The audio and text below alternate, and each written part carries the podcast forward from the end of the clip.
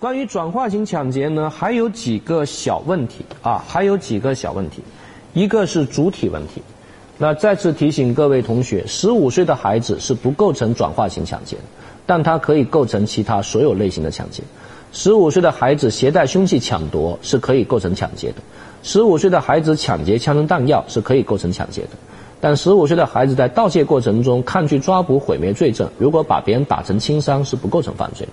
但如果把别人打死，直接定什么罪呢？故意伤害或故意杀人。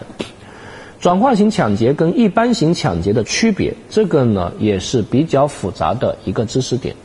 那各位一定要注意，转化型抢劫它是一种事后的强制手段，啊，它是事后抢劫，所以它的强制手段一定是发生在取财行为结束之后。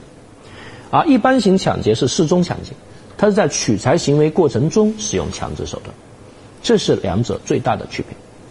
啊，我曾经碰到过一个案件，一个二十多岁的小伙子，有一天晚上喝酒喝多了，好像喝了两瓶啤酒吧，啊，就喝多了啊，然后就想到一个娱乐城去找一个特殊场所，结果找了一圈没找着，那么到一个胡同里面看到一个女的在倒洗脚水，这个男的就上去了。问这个女的说：“大姐，你提不提供特殊服务？”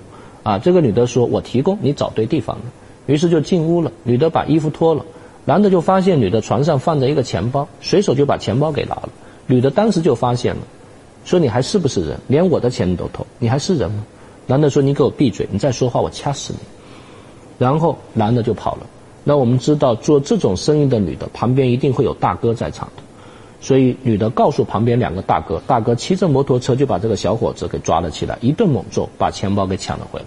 钱包里面有二百八十块钱。那于是问题出现了。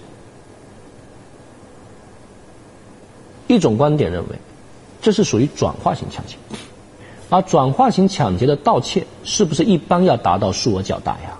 二百八十块钱没有达到数额较大，所以认为不构成转化型抢劫。还有第二种观点认为，这根本不是什么转化型抢劫，这就是一般型抢劫，啊，一般型抢劫是没有数额要求的。各位同学觉得这是转化型抢劫还是一般型抢劫？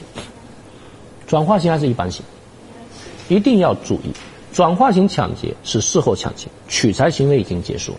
而在这个案件中，取财行为结束了没有？没有，在别人家里面，东西都归他人所有，你拿在手上，取财行为还没有结束，所以这是标准的一般性抢劫。所以构成抢劫罪。那掌握了这个知识点，我们来看一个难一点的题目。来，大家看到本书上所说的试一试啊，所说的试一试。甲遇到王某家盗窃，正在撬门的时候，路人李某经过，甲误以为李某是王某，会阻止自己的盗窃。将李某打昏，再从王某家窃走财物，这跟我刚才举的例子是不是一样的？可能不太一样。我们刚才举的例子是你盗窃结束之后，然后抗拒抓捕，搞错了，对吧？那你主观上是不是有抗拒抓捕的目的啊？所以构成转化型抢劫，对吧？